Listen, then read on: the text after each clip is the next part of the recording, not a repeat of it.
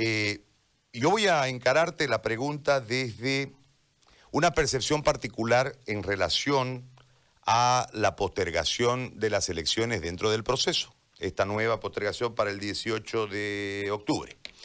Este, porque a mí me parece que la posición del candidato Mesa no fue contundente en relación, fue más una posición de distancia.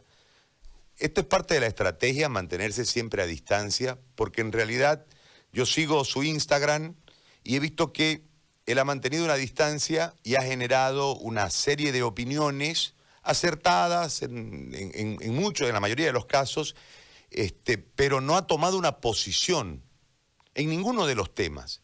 Y en este tema, él cambia y dice que el tema de la salud es lo más importante, pero no dice este, que se cambie la fecha. Él cambia la posición, dice, si alguien nos dice técnicamente que el 6 no es, porque hay una posibilidad de contagio por la salud de los bolivianos, etcétera, toma una posición en base a lo que en ese momento era una ola de, posiciones, pero no va contra el tribunal, no, va, mantiene una, una, distancia. Esa es la línea de comportamiento político. Gustavo, a tiempo de agradecerte muchísimo por atendernos en esta mañana. Como siempre, un gusto conversar con vos, con la audiencia. José Gary, gracias por la invitación. Eh, primero, expresar mi, mi, pena, mi solidaridad y mis condolencias con la familia del doctor Oscar Urenda eh, por su fallecimiento. Entregó su vida desde la primera línea como, como los valientes y creo que hay que recordarlo así. Segundo, eh, no es una posición eh, estrictamente partidaria estar, digamos, con equidistancia. Siempre hemos dicho, nuestra posición va a ser respetar lo determinado por los organismos competentes. Eh, esa es la posición que hemos asumido siempre.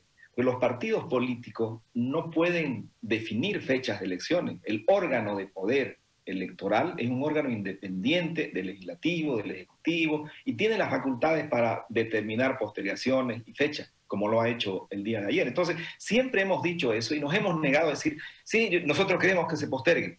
Siempre lo hemos dicho y lo mantenemos. Ahora que ha tomado una decisión el Tribunal Supremo Electoral, ahí está, ¿no? Hemos dicho, apoyamos, acatamos esa decisión, siguiendo la línea que siempre hemos tenido. Si hemos sido coherentes con lo que hemos dicho, ¿no? Y lo que estamos diciendo ahora y lo que vamos a hacer siempre. Ese es, desde nuestro punto de vista, uno de los principales temas que debemos guardar. Hay que respetar la ley, hay que respetar la constitución y también la competencia de los órganos del Estado. Eso es lo que nos falta en este país. No estamos respetando las reglas de juego. Cada quien quiere imponer su visión, especulando.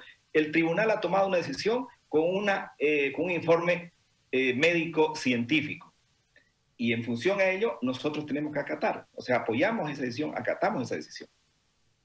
Ahora, Gustavo, el panorama, ¿no? Mm. La visión del panorama.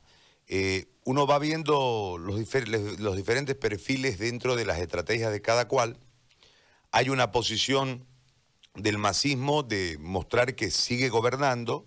Me parece que eso condice con la eh, no perder adeptos dentro del porcentaje.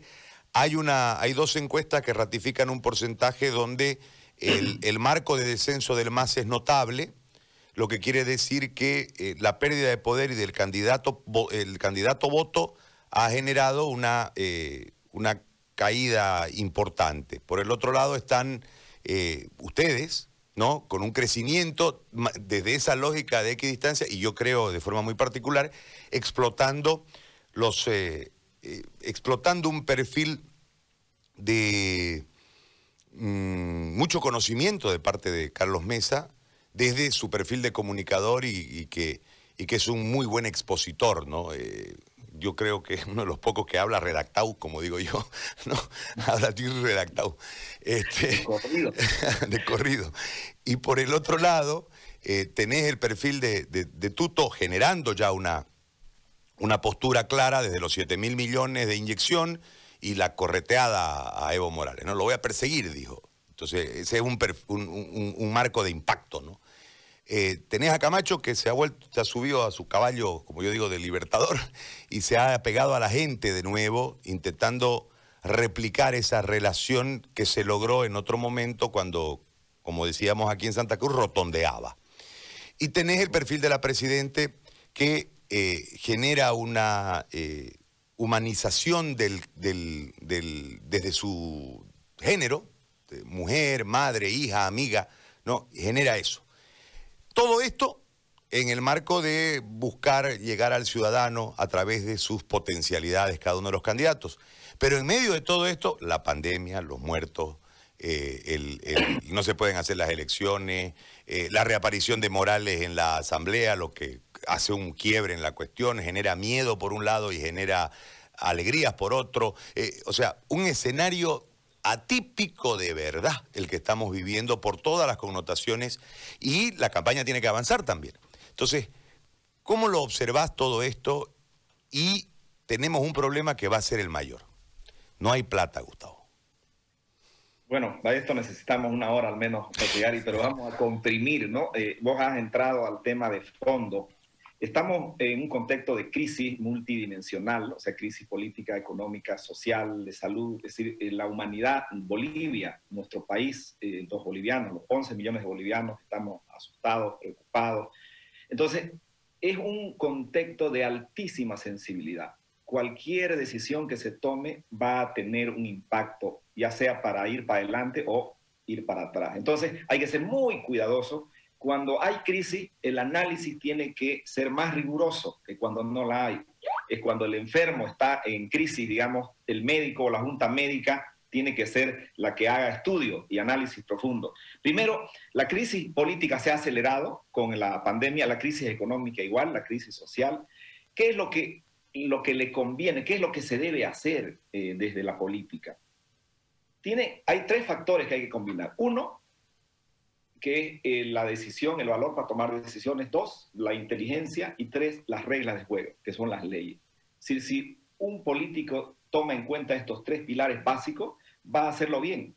Y nosotros eh, siempre nos hemos apoyado en la visión respeto a las instituciones. Dos, eh, tenemos siempre que estar cerca de la gente, porque la política es para que resuelva problemas de la gente. Cuando la gente ve pelea de políticos, se aleja a ninguno, a nadie le interesa que los políticos estén peleando.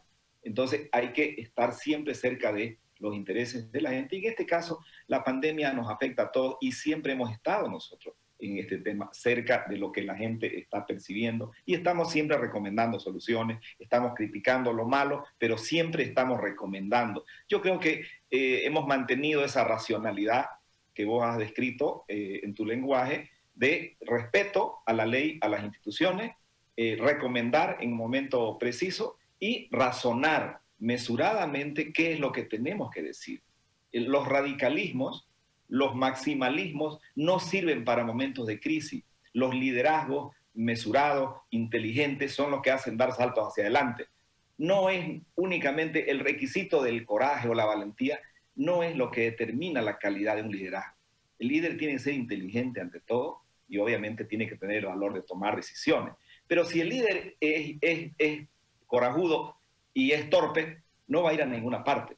Entonces hay que combinar eso. Por eso yo admiro mucho la, filosofía de los, de, de los confucianos de, Oriente. ¿no? Ellos siempre encuentran el justo medio. ¿no? Esa es, ese es el principio de la filosofía de Confucio, de los orientales, de los japoneses, de los vietnamitas, de los coreanos. Hay que encontrar el justo medio no radicalizarse, porque siempre podemos fracasar si nos radicalizamos. Ahora, vamos a avanzar rumbo al 18. No sabemos, porque no tenemos un cuadro estadístico claro, no hay pruebas, no hay insumos, es complicado. No sabemos cómo vamos a estar el 18. Pero entre que me prorrogo, entre que mando un decreto entre que la asamblea me traba, la prorrogo a la asamblea, se prorrogaron todingos, ¿no? los alcaldes, los concejales, todo el mundo se prorrogó un añingo más. Un añingo más, ¿no? Y llegamos a un año, sin pensarlo dos veces, como dice la canción, hemos llegado a un año. En ese marco, Gustavo, ¿qué cambió en el cuadro electoral de los, de los administradores de la elección más allá de las autoridades? Porque en realidad el fraude que ha sido evidenciado, que no merece discusión la evidencia, en relación a cambiar la escena técnica del fraude, se ha hecho muy poco y ya llevamos un año. O sea, dos días antes de cumplir un año vamos a ir a votar si los indicadores de salud nos marcan aquella, aquella decisión, que será 14 días que baje la curva, ese es el, indicador, ¿no? 14 días seguidos que baje la curva. En ese marco, este, ¿qué se ha hecho, ustedes que están más cerca del aparato político administrador de la elección, qué se ha hecho para desmontar el fraude? Bueno, eh, primero que el, fraude fue organizado de una manera eh, muy eh, rigurosa desde el punto de vista del manejo del, aparato en general, pero ellos tenían servidores. ¿Cuál fue la herramienta del fraude? ¿Cómo, ¿Cómo se gatilló, cómo se consolidó el fraude? Cuando apagaron el, el tren, o sea, el conteo rápido. Ahí, ahí tuvieron 24 horas para cambiar todo. Entonces, se ha cambiado el Tribunal Supremo Electoral de alguna manera esto ah, es ya una garantía muy importante para que pueda haber eh, resguardo de la transparencia del proceso de votación. Se han cambiado todos los tribunales departamentales. Entonces, para nosotros eso es vital.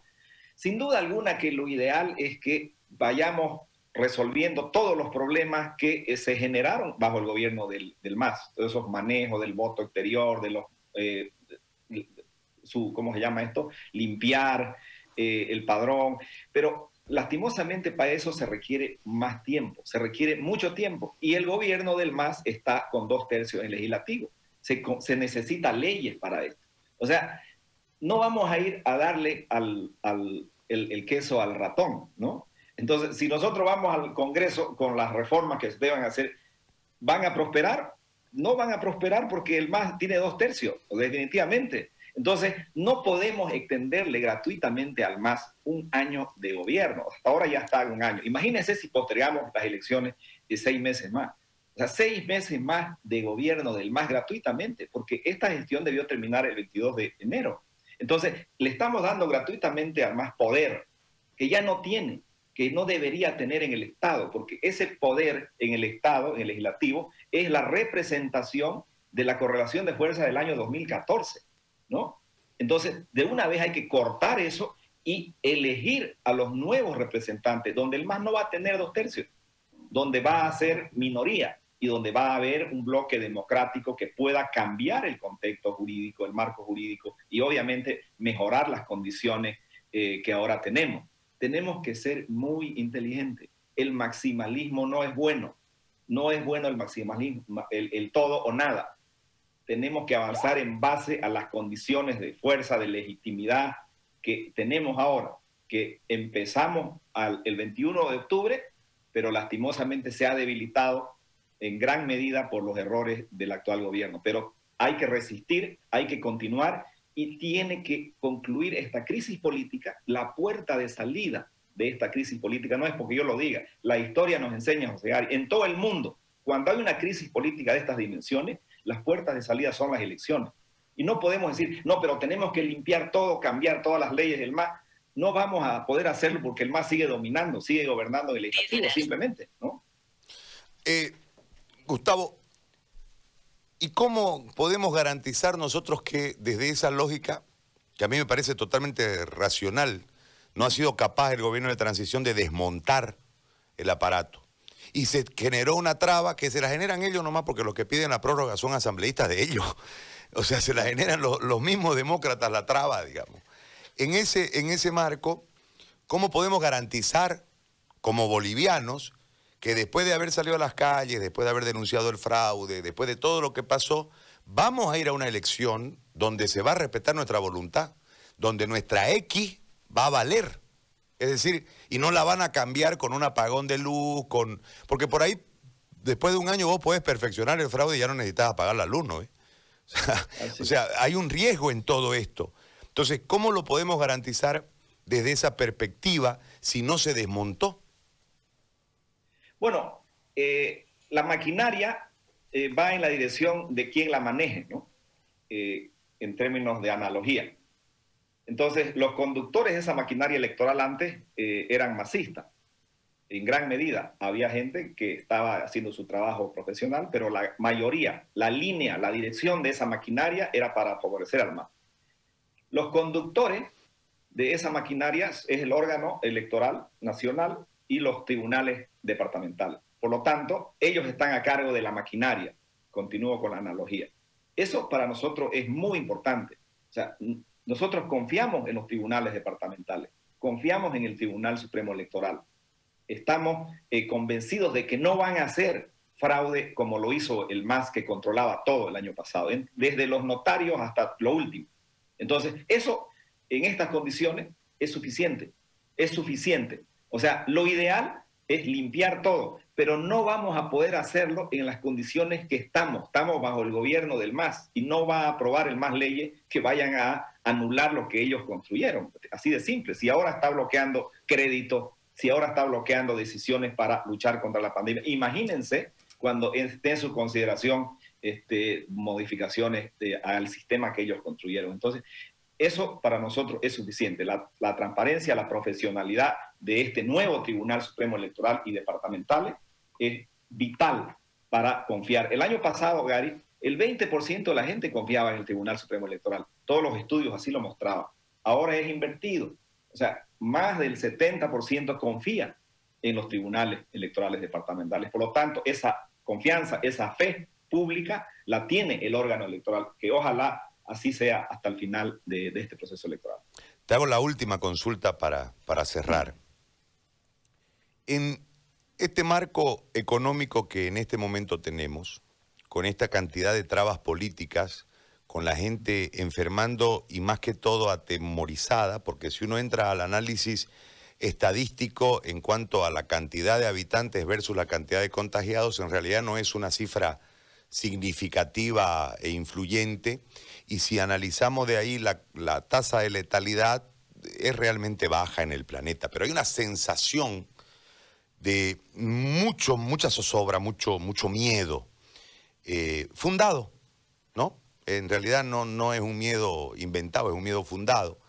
Pero tenemos un problema de orden económico, tenemos un panorama incierto políticamente hablando y una reconfiguración de los tiempos electorales los procesos alargados, la constitución rota, nuestras libertades entregadas al sistema de salud, ¿no? Estamos todos presos de alguna manera en algún horario, y etcétera, etcétera.